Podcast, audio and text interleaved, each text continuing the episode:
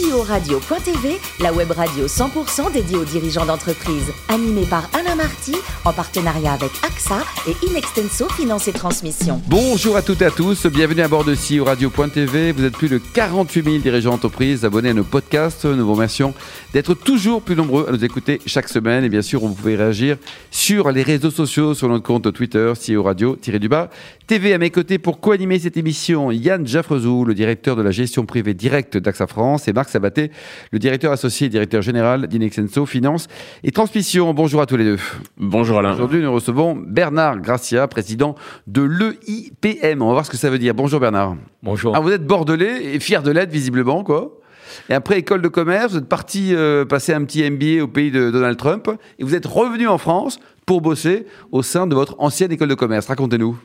Exact, donc 76, euh, euh, la réflexion sur la, les achats, donc déjà c'était les achats, à quoi ça sert euh, On ne peut pas, post-crise matière première, on ne veut pas impacter le prix d'une 2 chevaux, d'une 4L à l'époque, d'une augmentation de 80% des matières premières, donc la réflexion était comment moins consommer, donc c'était pas diminuer le prix, comment moins consommer. Donc j'étais embarqué dans cette, dans cette histoire d'un programme qui est devenu le MAI, qui est, de, qui est la référence en France, et euh, au retour, euh, j'ai pris la direction de ce programme. J'ai réfléchi à élargir du programme pour étudiants à un programme pour des gens d'entreprise. Euh, et puis ça n'a pas intéressé la chambre de commerce à l'époque. Donc je suis parti tout seul. Donc vous avez créé votre boîte en 1990, c'est ça? Ouais, exactement. L'acronyme, c'est quoi EIPM, ça veut dire quoi? Alors, European Institute of Purchasing Management, donc Institut européen du management de l'achat. Et aujourd'hui, donc euh, votre résonance, qui sont vos clients? Ils sont nationaux, internationaux? Bernard? Non, on est, on est, on a suivi nos clients. Alors, les clients sont des grands noms. Euh, on va parler en France d'un Thales, d'un Valeo ou d'un Ferrero euh, ou d'un d'un E.ON en allemand au niveau énergie, EDF, Naval, mais aussi aussi Ferrari, donc des Pirelli et puis des Agilent dans, de l'autre côté. Donc, on a suivi d'abord nos clients dans le monde. Donc, on a commencé par, euh, au départ, c'était la Chine, le Mexique et le Brésil. D'accord. Puis ce fut euh, ensuite les, États-Unis. Aujourd'hui, on est implanté à Shanghai, à, Mumbai, on est à Dubaï, euh, Amérique du Sud, Amérique centrale et, Amérique du Nord. Combien de personnes travaillent directement, indirectement Directement, on est 30. donc, c'est une petite structure. En étant petit, on est sur une niche. Euh, qui est de transformer l'organisation euh, de l'entreprise euh, après des grands consultants qui disent souvent il n'y a qu'à. et vous, c'est faucon. Voilà. non, non, non. On, est, on, est, on essaie d'expliquer comment. Et donc, notre, notre rôle, c'est d'apporter la connaissance à travers des outils. Donc, on, est sur des grands groupes, effectivement. Yann Oui, comment est-ce que vous avez adapté votre activité pendant la crise du Covid? Est-ce que cela vous a ouvert des nouvelles pistes de business? Je pense notamment à, à l'arrêt des, rendez-vous commerciaux physiques. Donc, euh, il y, a, matière à essayer de trouver des solutions pour pallier à cette absence de rendez-vous. Ouais, donc nous, en, en, 2000, on avait commencé à faire euh, de la. avant, avant une formation, autrefois, il y avait des polycopes, etc., pour préparer le cours. Donc, il y a bien longtemps. Il y a bien longtemps. on, l'a tous connu ici, hein, mais bon. On avait même des transparents à l'époque. Donc, on était sur euh, des pré-learning, donc des modules en ligne euh, avant le cours. Et euh, il, y a, trois ans, on a, commencé à, on a accéléré le développement de toutes les formations en ligne, si bien qu'on avait développé 130 e-modules et lorsque la crise est arrivée, euh, on a pu tourner le bouton pour faire tout en ligne. Donc aujourd'hui, en 2020, 90% euh, de notre chiffre d'affaires est en ligne. Euh, les 10%, c'était janvier-février. Donc, euh, donc voilà. Donc, euh, ouais, il y a une grosse adaptation qui a été facilitée par l'utilisation de, de, tous les réseaux, les Zoom et autres pendant la crise, ce qui fait qu'aujourd'hui, la formation. Je ne pense pas qu'on revienne en arrière avec des formations présentielles. Ou ah, vous y croyez pas? Oublions le Covid. Pour vous, ça. Non, enfin. Il y a une étape qui a été franchie. Ouais, ouais. Bah, quand, quand l'entreprise a compris que on pouvait faire de la formation en économisant les déplacements, en économisant que les gens partent euh, Bien sûr. Ils, le font. Euh, donc, ça, on ne peut pas revenir en arrière. On va avoir des, formations euh, de, de, félicitations, voilà, un reward. Voilà, vous allez à un, séminaire d'une semaine ou de trois jours. Ouais. Donc là, on est plus dans la récompense que dans la formation. Exactement. Le, le, voyage, aller visiter un fournisseur ou aller visiter un client, euh, les entreprises s'aperçoivent qu'on arrive à le faire. Donc, le, gros problème des déplacements de, pour le business, j'ai bien peur que les Air France et les accords aient très mal. Il faut acheter les actions Air France, hein, Yann, massivement. Au-delà de la langue, comment est-ce que vous adaptez vos programmes de formation aux pays étrangers pour la partie réglementaire, mais aussi pour la partie coutume, parce que chaque pays a des propres coutumes commerciales. Ouais, mais je pense que euh, il y a un peu le mythe, il y a la réalité le mythe. Euh, quand on prend un contenu sur euh, la formation commerciale, la formation achat, on va dire qu'il y a 90% c'est commun quoi. Une négociation, il faut la préparer, blablabla, bla, bla, c'est commun. Après, c'est effectivement du culturel, mais il y a très peu de culturel. Donc, on, on, on, a notre corpus qui, qui, nous appartient. Le socle, le, socle. Ouais, qui, qui, nous appartient, c'est nous qui développons tous les contenus. Et ensuite, donc, en Chine, on, a, on travaille avec un autre collègue chinois ou au Brésil, on travaille avec un collègue brésilien. Mais la différence est la même lorsque vous mettez à côté un gars du bureau d'études, un, gars du marketing et de la finance. Ils ne se comprennent pas de toute façon. Donc, euh, il faut adapter le, de la même manière. D'où l'important d'écouter euh, CFO Radio. Il y a plein, de radios à ce sujet-là. Yann et enfin, l'intelligence artificielle est-elle un concurrent ou une opportunité de développement pour votre activité? Opportunité. Je pense qu'on euh, est dans le premier pas là, c'est-à-dire qu'on on sait utiliser un Zoom, on sait utiliser tous les outils qui ont été mis à, notre disposition, mais c'est le départ.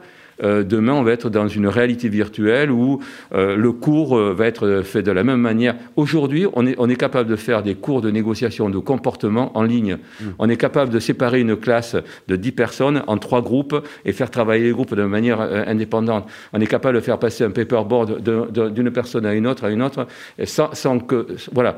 Donc, il y a eu des évolutions en trois mois qui sont énormes. Donc demain, euh, tout ce qui va être autour de la réalité virtuelle euh, et l'intelligence artificielle, c'est une, c'est une grande opportunité. Une opportunité. Marc? Oui, vous faites un peu moins de 10 millions d'euros euh, en comptant effectivement mmh. toutes vos implantations à l'étranger. Ça représente combien de formations et combien d'étudiants ou d'élèves, si on peut employer ce terme? Deux étudiants. Voilà, qui payent bien. Chacun. non, on a, on a euh, par an environ, on forme à peu près euh, entre 7000, autour de 7000 personnes d'entreprise. On a environ 300 personnes qui sont sur des formations diplômantes, différents diplômes. Euh, et à côté de cela, on développe aussi des outils tels que des outils d'évaluation de la compétence qui sont un part. Le, monde de la formation est un monde encore très atomisé avec beaucoup beaucoup d'écoles. Euh, on voit une tendance à une forme de consolidation en France, en Europe, y compris entre des opérations à l'étranger. Il y a récemment une opération française vers euh, tout un groupe d'écoles en Amérique du Sud. Euh, très clairement, la, la, digitalisation que vous avez évoquée est un élément très moteur de cette consolidation. Comment vous vous positionnez au niveau de l'EIPM dans, cette, dans ce mouvement? Vous êtes plutôt un acheteur potentiel ou plutôt un jour une cible qui sera achetée? Les deux. Euh, on est acheteur potentiel aujourd'hui parce qu'il va y avoir des dégâts avec la crise. Donc, euh, euh, si vous avez un peu de cash, c'est le moment de, l'utiliser.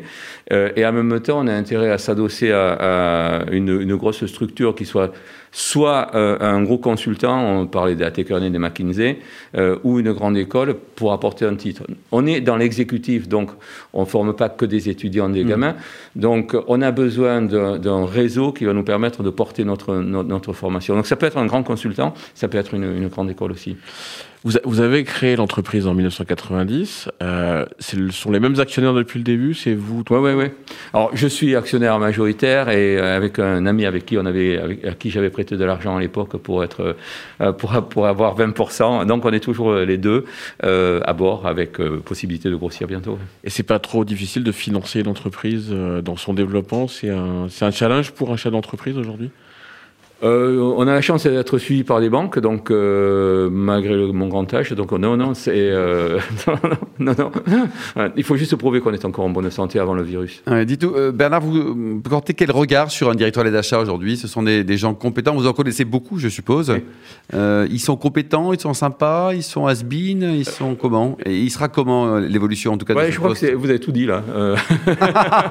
Alors on va rappeler quelques noms de directeurs des achats has non, je, euh, compétent, oui. Le seul problème, c'est souvent, euh, on est rentré aujourd'hui, on, regarde la crise du Covid.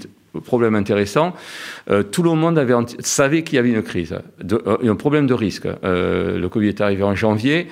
Dans, tous les départements achats, il y a une matrice gestion des risques. On, était, on est rentré le, nez dans le mur. Quoi.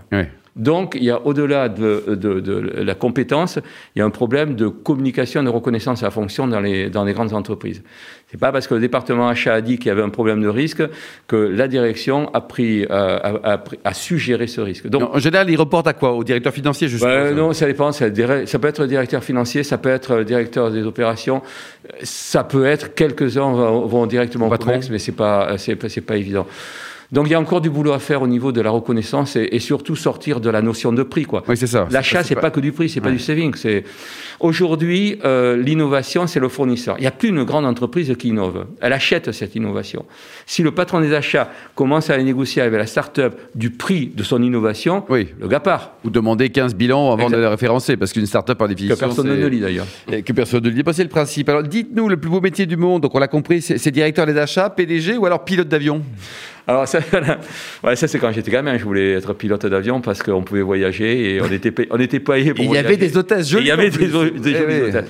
Finalement, je fais un peu pilote d'avion puisque j'ai beaucoup, je voyage beaucoup, mais je paye mes billets. Donc, euh, Bon, pour terminer, vous qui adorez le, le rugby, euh, cette Coupe du Monde en 2023, on peut la gagner ou pas? Euh, je pense qu'on peut gagner. On a un très très bons joueurs, on a un très beau jeu euh, et on a de très bons, euh, de très bons coachs. Non, franchement, il y a- Donc, vous y croyez, quoi? J'y crois. Je- non, non, je, je crois, je crois franchement. On a une jolie génération qui arrive, en tout cas. Ouais, ouais, exactement. Merci beaucoup Bernard, merci également à vous Yann et Marc. Fin de ce numéro de CEO Radio.tv. Retrouvez tous nos podcasts sur nos sites et suivez notre actualité sur le compte Twitter et LinkedIn. On se retrouve mardi prochain, 14h précise, pour une nouvelle émission.